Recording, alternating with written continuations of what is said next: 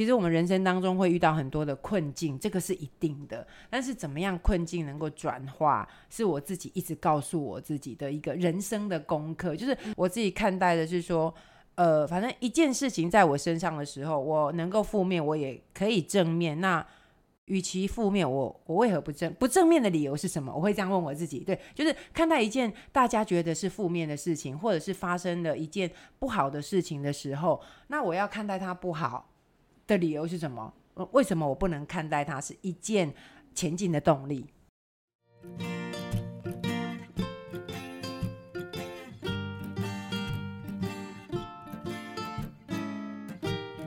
搞的，诶，有人说你这个听起来你做了非常多东西，有人说你算是被这个面包耽误的果酱店，你会同意吗？嗯。这句话我我不晓得要同意还是不同意，但是我真的非常的享受做果酱这一件事情。嗯，因为欣荣姐她不只是把地瓜叶做成了面包，她也把很多的农产品做成不同的，比如说当那个盛产那个破龟吗？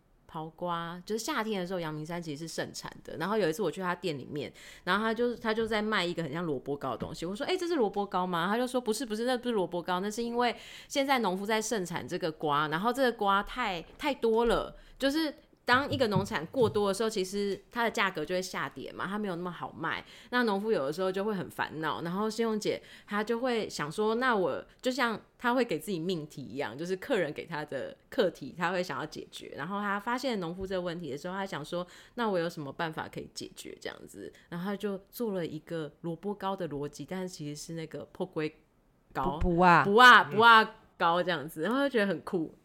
而且不只是果酱哦，它还有各种辣椒酱啊，或是各种发酵物。Oh. 所以其实欣荣姐在我们北投有另外的名称叫做北投女巫。真的、啊？意意思是什么都可以做的意思吗？就是、对，就是感觉搅一个魔法魔法棒，然后就突然可以产生出各式各样跟在地农产有关的商品这样子。诶、欸，你同意自己是北投女巫吗？呃，应该。呃，正确完整的名字是呃北投发酵女巫。OK OK OK，因为它什么蔬果都可以发酵。哦，真的、啊？嗯嗯。其实呃，开店二十年来哈，我自己我自己觉得我，你问我说我最大的收获是什么？是我会给你的答案是我自己成长很多。那这个的成长呢是。我以前不会的，我自己给成长的定义是我以前不会，但是因为某些机缘，让我有机会透过学习，那可能跟人的学习，可能跟土地的学习，可能跟事物的学习，那让我本来会，呃，本来不会变成会，那我有机会让自己，呃，会了之后，你有机会让自己更专精，哈。那发酵其实我本来也都。我本来都不会，因为我的父母都是台北人，所以我们比较少。我小时候，我最羡慕的就是呃同学啊，他们过年都可以回乡下。嗯、我非常非常的羡慕。我从小从从幼稚园我就很 对，我就很羡慕这样的同学。就然后因为呃回来放完寒假回来开学，他们都会分享哦，他回乡下去啊，住四合院，然后去抓虾啊，抓小鱼啊，抓什么抓什么，然后又吃了什么什么。那通常他们描述的东西都是他自己的家的味道，但是我都从来没有听过。嗯，那我们也没有觉得，我们过年就是指，因为父母都是台北人，所以我们其实离开台北就没有亲戚了。对，对，很可怜，对，好可，听起来很可怜。我们就离开台北市就没有亲戚了，所以。所以我们的过年是不会外出的，因为哦，除非是去玩啦，我们是没有机会去呃拜年的。所以我每次听到同学这样描述，我都非常的非常的向往哈、那所以，我对于发酵是什么，我是没有概念的，因为北部其实比较不会有机会做发酵的东西。那我们呃，我们也比较。不要不会有那么多的机会是吃到发酵的东西。好，那是因为这个契机，就是我有一个同事，我出社会之后，我有一个同事，他是他们家是在东势种枇杷哦。那呃，我们去他家的时候呢，我有一点吓到，他们家的厨房啊，我不夸张，那个呃玻璃瓮有没有大的哦，大概都一二十公升的那一种，他们家的厨房地上大概有二十瓮，哇，然后都是不一样的发酵物。那当然我都看不懂，那每个看起来都黑黑的，因为都发酵很久。大家就想老萝卜的概念，或者是梅干菜的概念，嗯、就是时间很久了，它颜色会变黑，会褐变嘛，颜色会变黑。嗯、然后我就慢慢慢慢问他的妈妈，哈，有个同事的妈妈说，哎，这什么这什么？然后他非常，他们你知道那个呃农村的的妈妈都非常热情，他每一瓮都开来让我吃。那那个是我呃，那个大概我二十几岁的时候，那个是我二十几年以前从来没有、从来没有接触过的味道。哈、嗯，那那个时候对我来讲呢，呃，接受度其实可能没有太高，因为那个对我来讲完全是像呃，大家想象一下，它打开了封存可能一二十年的梅干菜，那个味道有多浓郁？对，你不能说它不好闻，但是它就是很浓郁。那但是后来呢，妈妈那个我同事的妈妈呢？逐一都把它变成餐桌上的菜肴，像呃梅干扣肉啦，然后老萝卜煮鸡汤啦，嗯、哇！我那个时候非常非常惊讶，跟我刚刚闻那个本人的味道完全不一样哈、嗯嗯嗯。那是因为这样子，我重新认识发酵物这件事情。好，那真正的契机是有一年。敏慧跟我说，哈，就是我们敏慧是我们第一集的那个桶干农夫，嗯、对，他跟我说，那个时候，呃，阳明山，呃，对，阳明山的桶干大概，哎、欸，阳明山桶干又叫年干嘛，哈，那年干顾名思义就是过年那段期间是它的盛产期。那有一年呢，十月份的时候，十月中，我还记得是十月十七号，很久以前，但是我一直记得这个这个日期哈。明慧就跟我说，他们家有一棵桶柑树倒了。因为被台风刮倒了，哇对，那他说，但是呢，呃，桶干树上有很多的桶柑，嗯、那已经倒了嘛，那就没办法再没有办法再继续成熟嘛。嗯、那但是那个大概已经八分熟了，他就问我说有没有利用的可能性？嗯、那我也不知道哪里来勇气，我说好，你拿来吧，我做做看。嗯、我那个时候其实根本也也没有，还技巧还没有那么熟练哈。那我就。那个时候我就用了桶干做了桶干的果酱，嗯、然后也桶干去发酵，哈、嗯。那桶干发酵呢，可以大家可以把它想象类似日本很流行的那个咸柠檬，嗯、或者是越南常常在喝那个咸柠七啊，啊的那个咸柠檬，哦、对，能量干。但是我用桶方桶干当成原料，哈、嗯。其实呃，就是慢慢一步一步一步，让我有时候农夫会给我出功课，嗯、我自己会出功课，因为农夫如果他某一种农产品盛产的时候，他非常多的时候。那怎么办？就像刚刚怡凡提到那个不啊，不啊，他呃很多的时候，那不啊，我们餐桌上都会怎么样？顶多两个料理方式，一个炒一炒，妈妈都会把它哎加那个黑逼，对 对不对？欸、一颗我永远都吃不完，永远对我们应该是呃这个是一个呃每个家庭普遍的现象，因为卜啊又是很大颗嘛，那现在尤其都是小家庭，根本吃不完，所以我就把它转换成那个卜啊粿。嗯、那还有呃我们北部比较少听到，南部很常听到是那个呃西瓜棉。啊哦，你是说西瓜红色去掉底下那个靠近皮的那一个部分？西瓜棉呢，在台南的沿海地区非常的多，他们会拿来煮虱目鱼汤。那还有当然其他还有别的料理。那西瓜棉是因为种植西瓜的过程当中，它一棵树呃一颗西瓜如果结了很多果，他们必须要疏果。疏、嗯、果就是让那个呃果果实的数量不要那么多，因为果实数量一多，它果。呃，长大之后那个水果就小，那水果小价格就不高，嗯、所以他们就蔬果，可能一颗西瓜它只留五个五颗，一颗西瓜的藤蔓只留五颗西瓜，是所以它如果长出十颗，那那另外五颗要怎么办就要把它疏果。那疏果的时候，其实都是它已经呃长出来的小小的时候，嗯、那。呃，农夫很厉害，就是他们会用很多很好的古老的智慧来保存那个放保存，他就不会把它丢弃，是他就把那个西瓜小西瓜，就是还没有成熟的西瓜，把它拿来做发酵，哦、那就是西瓜棉。所以西瓜棉不是那个靠近皮的地方，嗯、而是白色的那个东西，对对对，它是还没有成熟的西瓜 baby，对，还没有成熟的西瓜，对，那他们又把它应用在那个当地的特产虱目鱼上面哈，嗯嗯嗯、那它有去腥又有提鲜的功能，嗯、所以其实常常饮食文化。都是跟区域性的风土有很大的关系，嗯、对，所以那我呃不啊，我也把它拿来做发酵、嗯、哦，所以其实每一个食材的应用性它都非常高。那我自己我自己做了二十年，到今天，嗯嗯我我我把发酵当成一个当成一个呃。风味的创造，嗯、所以我自己试了非常非常多的农产品，嗯、很多大家可能有想过，有可能没想过，然后有吃过，有可能没吃过的，我都把它拿来做发酵。嗯、那所以我就被被讲了一个被被冠了一个名字，就是发酵女巫。对，嗯、那我也呃把这几年发酵的经验有集结成一本呃出版品，那就是叫做《发酵女巫的魔法课》，所以可能这个名字是这样子来的。对，可以在那个新荣姐的店买到。发酵女巫的魔魔法课这本书，而且我我我觉得燕婷，我刚刚听这个故事，就是我每次听新闻姐讲故事都有个感觉，就是呃，因为厨师其实很多种，就是有一些会嗯、呃、很喜欢在厨房里面做自己的创作，嗯、然后那个每个创作都是表达自己的方式，嗯、这是一种厨师。可是我每次听新荣姐讲的时候，我都觉得她好像就是某一种特工队。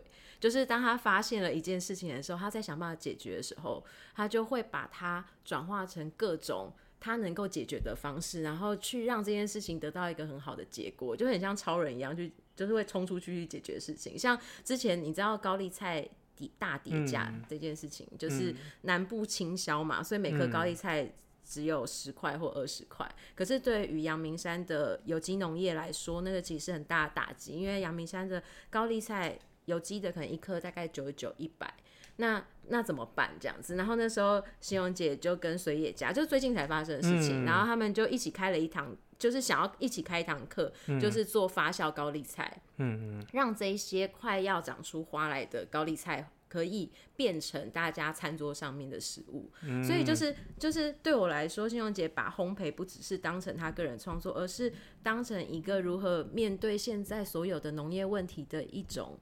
一种处理办法这样子，所以有的时候你就会觉得很励志，你知道吗？OK，可是我我反而想问另外一个问题，是就是，那你有考虑做了二十年会，刚刚那些事情都非常精彩，但你有考虑过要人生要做一些不一样的事情吗？就是不要开，你说要转业吗？对啊，你居然要要把我们的女巫带走？很好奇，就是同一件事情，我我我自己很难想象同一件事情愿意做二十年，然后你。嗯我我不知道，我刚刚新龙姐听起来，她在工作上创造很多新的机会，嗯、让自己去觉得不要那么 routine，、嗯、觉得说哦，不是只做面包，你可能还有很多东西可以发展。嗯、可是如果有可能离开面包这件事情，又去，比如说你突然跑去南部种田，我我这我乱讲的，不知道你有想过这件事情吗？嗯，还还是你觉得你会就是暂时至少在短期间内面包继续做下去呢？我应该 我应该不会离开。我应该是不会离开做面包，因为呃，在这一路当中哈，我我其实因为开面包店而让我认识了很多不同的人，对，然后这些不同的人都给我不同的启发，对，那我我分享一个哈，呃，比较呃比较好像有一点点是打击我，但是我把它看待成是一个。蛮正向的。我曾经有一个客人，蛮好的客人哦，哈。那他讲了一句话，让我我当场啊、当他讲那句话的那一个那个 moment，我有一点点吓到。你知道他跟我说什么？他说他没有啊，他来就买了一堆面包，然后买了一堆面包来结账的时候，他就跟我跟我说，他没有办法，他没有办法想象为什么有一个女人愿意待在厨房里面这么久。我之所以 shock 是，哎、欸，那你买了这些东西到底 到底是谁做的？对，就是你又跟我买很多面包，然后你又跟我讲这样的话，好像这两件事我变得我我没有办法连接起来，嗯、就是很冲突，对，很冲突，就是因为我其实我我就是因为待在厨房里面很长的时间，所以我才有办法。生出这么多的产品出来，提供给客人。哈、嗯嗯，好。那其实我刚开始听到的时候，可能有难过了五秒钟，因为我那个客人其实呃，可以用呃两个字形容他，他是一个贵妇。嗯，对，就是呃家庭环境很好，然后他每天的工作可能就是呃送先生上班，然后接小孩上下课这样，然后就可以过他自己可能做做头发啦，然后呃喝喝下午茶啦，然后去做做呃指甲啦之类美甲之类的啦哈。但是呃但是那种当然那种生活不是我要的生活啦。那他这样跟我讲的时候，听起来好像是蛮负面的，或者是对我是一种好像不是肯定的一件事情。但是我我自己隔了五秒钟之后，我会发觉，哎，好像不会，因为如果如果没有我的话，你怎么买这么好的面包？好，我自己我自己的个性，我会比较倾向于把大家觉得是负面的事情，我转化成是比较正向的，因为这样子或许。这样子或许，因为我们现在人普遍压力都很大，生活的压力、工作的压力、家庭的压力，那好像不要再给自己多压力了吧？我自己告诉我自己的是这样子。嗯、那你如果问我说呢，我会不会哪一天我想说，我不要开面包店了，我可能去务农啦，或是做其他的行业啦？呃，目前我是没有这样规划，而且我自己很想要面包店开到八十岁。哇，就是因为我我会自己，即便到了开了二十年，我还一直在找，一直在找有可能性的食材，因为感觉哇，二十年应该所有的食材都用过了吧？嗯、其实呃并没有，因为像我刚刚举例的，你看哦，不啊，一个不啊，对不对？好像就是一个食材而已，但是我从此可以把它变成贵。嗯、那我有一年呃很疯狂，我把不啊做成，哎，宜凡好像有吃过。哪一个啊？我把不二做成蜜饯，没有，没有吃过。好，那我下次拿给你吃，因为不二季节又来。那我把不二做成蜜饯，大家想象成它就是，哎、欸，有一点像那个凤梨干，Q Q 的，但是当然没有凤梨的味道。嗯、那不二我们感觉它没有味道，但是其实烘干过之后，它有自己的清香味。哦，那我不二也可以拿来做成呃发酵，它呃可以扮演跟西瓜棉有类似的角色，嗯、所以其实我。一直在，我一直可以从我的呃开面包店的这个工作跟这个角色得到生活上面的乐趣。嗯嗯、所以如果你问我会不会转业，其实短期内我没有这样的规划。嗯，听起来还是这个蛮蛮蛮有那个 对未来蛮有期待，或者对面包这件事情蛮有期待。那 不好意思，就是我我倒问另外一个问题，呃，新荣姐有小朋友吗？欸、我没有。那你觉得你有因为面包这件事情，所以没有生小孩吗？还是这纯粹？哦，我没有生小孩是因为我生不出来。哦，呃、不，不好意思，没有关，没事。我我这个很开放的，就是我觉得没有缘分吧。有，其实我有怀孕，但是就是小孩没有，小孩没有太健康。嗯，对，所以就后来就他就没有，他就没有留下来，没有，下来没有留在我的身边，这样、嗯、对。嗯、所以其实我觉得，呃。刚刚听到，刚刚听我这样分享，应该可以大概了解我。我的个性就是，其实我们人生当中会遇到很多的困境，这个是一定的。但是怎么样困境能够转化，是我自己一直告诉我自己的一个人生的功课。就是功课感觉上好像要回家写，然后要有一点要花时间，然后有点甚至有时候比较痛苦。但是我自己看待的是说，呃，反正一件事情在我身上的时候，我能够负面，我也可以正面。那与其负面，我我为何不正不正面的理由是什么？我会这样问我自己。对，就是看待一件大家觉得是负面的事情，或者是发生了一件不好的事情的时候，那我要看待它不好的理由是什么？为什么我不能看待它是一件前进的动力？嗯，OK，那你会觉得 不好意思，面包会像自己的小孩的感觉吗？有这种感觉过吗？哎、欸，其实其实有哎、欸，因为做面包都是等待。嗯，发酵也是等待。其实我的工作，我的工作其实一直在等待当中。那这个等待，我会去享受，我会享受这个等待，因为我享受这个等待。对，享受这个等待，因为我很想看到他出炉的样子，是不是符合我的期待？嗯、有一点点像在养小孩，因为呃，你会期待他，嗯，他去学游泳，他是不是就会了自由式，会了蛙式，会了蝶式，这样就是。一种一种等待加期待，呃，等待加期待，嗯，听起来你是很有耐性的人，你会这样子说吗？呃，其实看状况哎，我对我先生就超没耐性的，这是正常的，这是、oh, OK OK，这个千万不要让他听到，就是 呃，就看事情吧，因为像呃面包是急不来的，是。对，发酵是急不来的，然后。呃，做发酵的蔬菜或者是水果也是急不来的。那、啊、像我们在熬煮果酱，其实也也是急不来的，因为你火开太大，感觉好像比较快，嗯、但是它你一不小心，它就烧焦给你看。真的，你选择都是需要一些比较长时间去照顾的产品，哎，对，嗯嗯、呃，先生就是可以赶的状态这样子。嗯、呃，就是你就叫他快点，快点，快点，我等很久，你快点。哎、欸，我我问一些，我换一些不一样的话题吧，就是。你你是从小到大一直看起来都是在北投生活。假假设带一个人来北投，除了自己店里面的话，你会带他去哪里玩？或者吃什么东西？好了，这是他每一次必问，因为他最关心大家在吃什么都吃什么。这样子。嗯，好，呃，我的答案或许跟大家会比较。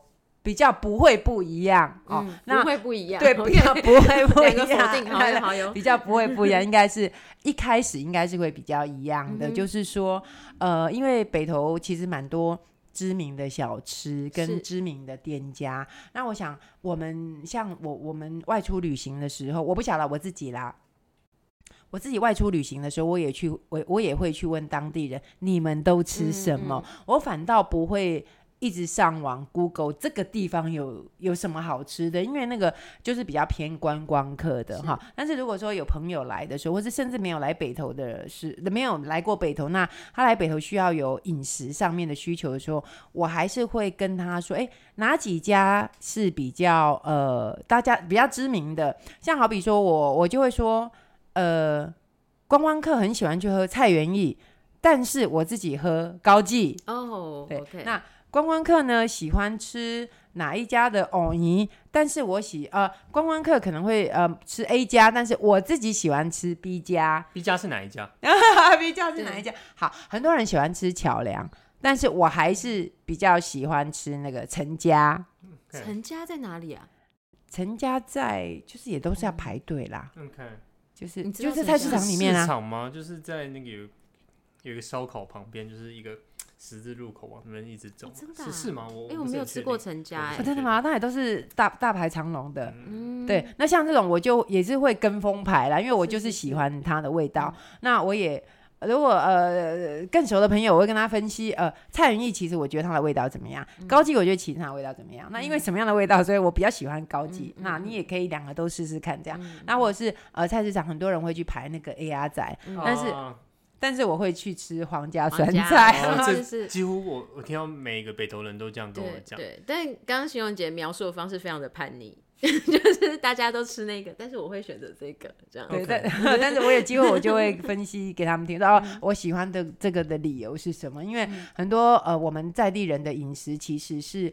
不会被放在呃观光客，是的，对，观光客其实比较会知道的是好像名气比较大的，的对，但是我们在地喜欢的味道或许是其他不一样的味道。嗯嗯，那你会带他们去哪里玩？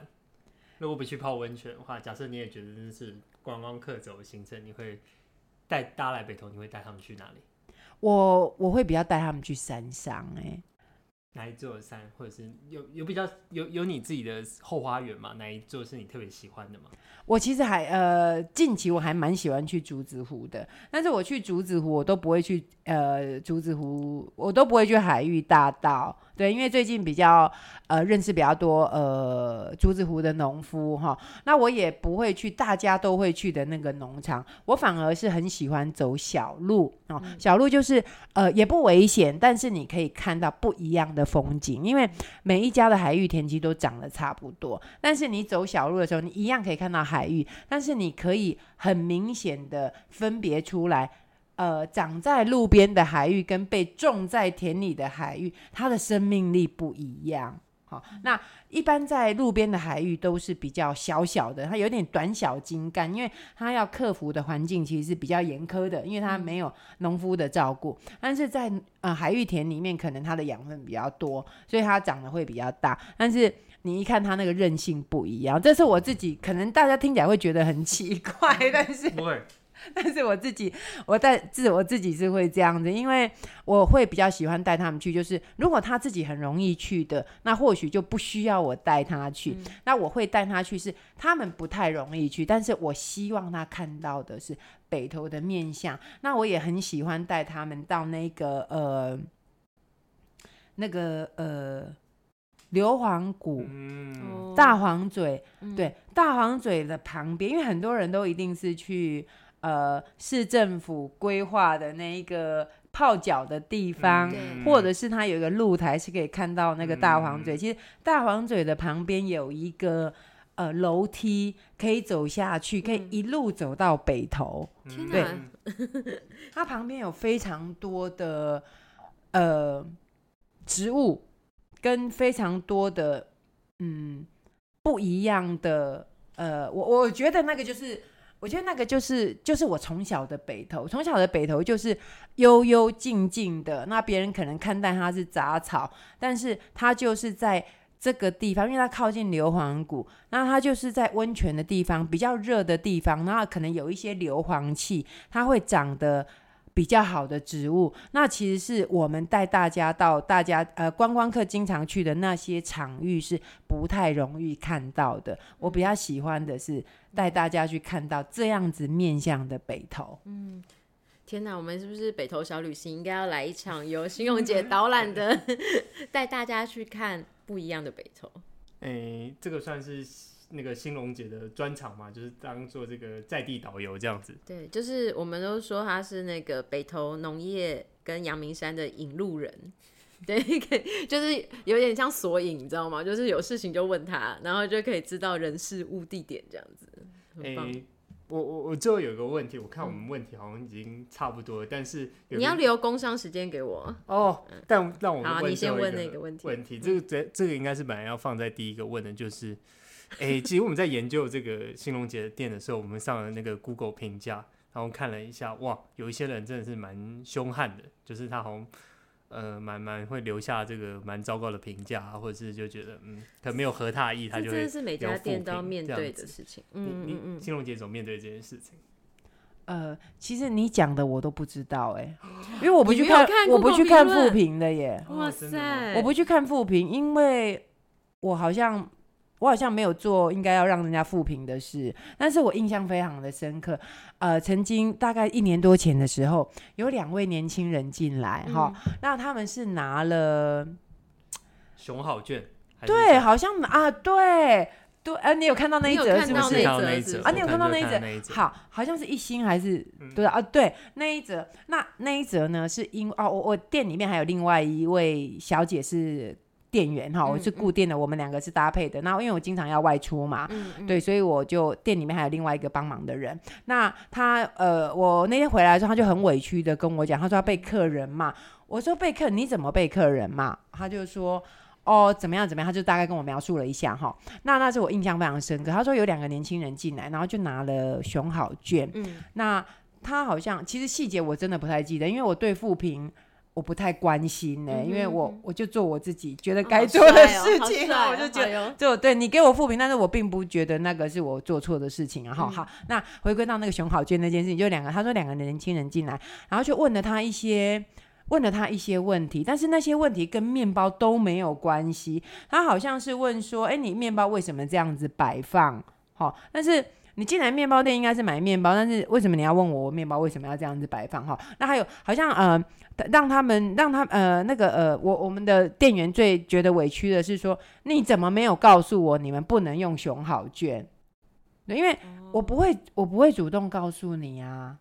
好，然后他好像批他好像在复评上面是写说态度不佳，是不是？嗯、好，我还把。我还把监视器调出来，嗯，对，我还把监视器调出来，就是主要我要还给我们店员一个清白，就是，哎、嗯呃，应该这样讲，如果说真的是店员的呃应对上面的态度不佳的时候，我可能就要跟他沟通，我们这样子，我们跟客人不能够用这种方式来应对跟说话。那所以我就为什么把那个调出来的原因，这样我就很仔细听去听他们的对话，其实都没有那两位年轻人留富平的。原因，嗯哼，其实那都没有。哇，好讨厌这种人哦，怎么办？对，所以因为我们其实呃多多少少也会听到有这样的嘛，其实真的店家也没有做错事，嗯嗯、但是就会给负评哦。所以我我看待这样的事情，我我会我会呃会让我想要去注意的是，到底我的店员有没有做错事，这个我、嗯、我是比较在乎的。但是如果你真的没有做错事的，我不会去在乎他给的负评是怎么样，因为你会走进来的人，其实你跟我很有机会是。呃，面对面的沟通，你就知道我的服务态度。嗯，对，这样的店听起来是这个很值得去参观的，那就不如交给宜凡是做工商时间到了，我们请信用姐介绍一下，我们要怎么样从北投捷运站到普罗旺斯，因为普罗旺斯真的离捷运站非常非常的近。嗯，好。如果你坐捷，你的交通工具是捷运的话，你坐到北投站，不是新北投站哦，因为常常有客人会跑到新北投站去。我们在北投站，那我们在这里会讲旧北投啦。但是你如果捷运站的名字是北投站，那你就从二号出口进进来。二号出口呢？呃，出口有两个方向，一个方向是往菜市场的方向，你不要往那个方向，你要往全联社、跟乐雅乐、跟麦当劳的这个方向过来。那这条路你过了马路之后，一直走进来就到了，所以其实大概一分半就可以到。嗯哼，对，我补充一下哦，就是呃，我就是。你它的旁边有一家意大利面店，对不对？呃，对，牙口，牙口。所以你如果看到牙口，然后它的左边有一个黄色的招牌，非常明显的话，那就是新荣姐的店。然后你进去，你不只可以买面包，你它那边还有卖呃不同的果酱，嗯、然后还有一个很厉害的是，我们称为北投在地的名产，叫做硫磺砖，嗯、就是新荣姐用那个北投地景的形象做了它的外观，但是里面是用很棒的桶柑。我们自己的那个桶干下去做的桶干的内馅，对不对？是，嗯，然后那个就是我们逢年过节，然后会想要送礼的时候，想要送一个代表北投的礼物的时候，都会去那边买。然后像中秋节的时候，欣荣姐还会做月饼。哎，中秋节快到了，大家可以去买一下月饼，工商一下，非常非常好吃哦。对，嗯，呃。有一个小重点，倒是这个六日应该是没有开门的，是不是？哦，对，营业时间，营业六日是没有开的，这样。对对对，我我六日是没有开。这个人每次都六日去买，每次都是六日，然后所以我从来没有买过。就是上班族，对上班族。对，很抱歉，在这边啊、呃，要跟、呃、有听这个 podcast 的上班族说一下抱歉，就是呃，很多客人也会反映说啊，我们一到五都要上班啊，那你六日又没开，我们只有六日有空啊。嗯、那我之所以会决定。呃，六日休息的原因是因为我我我有一段时间跑去念书了，嗯，我有一段有一段时间跑去念假日班，嗯、因为我自己刚讲的嘛哈，我不是食品科系专食品跟餐饮科系出身的，那我自己在做了这么长一段时间之后呢，有了一些经验的累积，但是我也同时有产生了非常多的困惑，因为我们在制作的过程当中，我没有呃理论的背景做支撑，所以经常有的有的是有的呃有的制作上面流程上面的错误没有办法解决，所以我就决定让自己再回学校去。那因为我上的是假日班，所以就只好就六日休息这样子。那因为后来一段时间两三年之后，客人。呃，也慢慢适应了，所以我就决定好，那我们就持续这样，不要让客人呃很错乱一下，到底你是周二休还是周六休还是周日休这样子。所以我们现在如果要去新荣姐面包店的话，普罗旺斯，我们是一到五的几点开始开？好，我们的营业时间是礼拜一到礼拜五的早上十一点到晚上的七点。嗯，对。但如果要买到吐司，或者是偶尔会有，现在还有法国面包吗？呃，法国面包没有每天做，就是我们有预定就可以做。嗯、那如果有人喜欢的话，一条两条都可以预定，嗯、哼哼因为呃现在的店都是比较小经营嘛，是是是我们现在人不是很好请，所以我们人力其实也还蛮就是。呃，卡得紧紧的，所以法国面包没有每天做，嗯、但是如果真的有喜欢吃的人呢，预定也没问题。那因为我们面包都是当天制作，然后当天出炉，所以刚刚一凡提到的，如果你要吐司面包的话，或是其他面呃，有一些面包是会比较呃下午才出炉的，你都可以打电话先来预购，嗯、哼哼那下班再过来取，这个是比较好的方式。对，燕婷可以用这个方法，就是你先打电话去留。面包，然后是从来没有办法买，你知道，十一点到七点根本就是我在上班的时间，这真的太悲。那你只好拜托我了。对啊，也是一种方法。我们可以提供一个服务，就是我们现在经常有做外送。哦。那啊，现在很多都是住宅，都是社区，对不对？是是是。我们可以帮你交给警卫。哦。对，我们我们经常做这样的服务。我们是打电话过去就可以有这个服务。对，你打电话过来。打电话过来，然后你就跟我说你是住哪里地址，然后几号，嗯，呃，几楼几号，几号几楼，对，几号几楼，对，可以，我们有外送的服务，没有问题。服务做太多，可以叫那个限时，没有问题。你说阿北哦？对啊，就骑机车。没有，他们是自己送。我们自己送啊，我们可以自己送，没问题，没问题。包包的他们都自己送，不是他们是。对，我我们可以自己送，就是其实北投邻近的区域，我们还蛮常做这样子的服务。对，但是可能就要有一个接收的人啦。OK，对，有个接。如果说你有你们的大楼是有警卫或是管理室的，或是我我就抽一个面包就好了，抽成。下下次你可以那个 那个，或者或者是你有买的话，可以先帮我。可以可以，没问题没问题。好啊，那今天就很谢谢。今天真的很开心，可以访问到一家永不停止的面包店的感觉，做到八十岁。那那那因此有你有比较励志一点吗？有，我就比较励志，因为你知道那个东西做久了之后，你会其实有点懈怠。哦，真的。对，但是但是。你你看到新荣姐要解决那么多问题的时候，她其实必须要学非常多的知识，然后就一点一点累积，到她可以游刃有余的去处理所有的东西，那其实是非常厉害的事情。好啊，希望今天那个新荣姐的这个开店的过程有有鼓励到除了一帆我之外，还有鼓励到大家。对，可能可以让我再做十年这样子。我们大家一起学习，谢谢大家。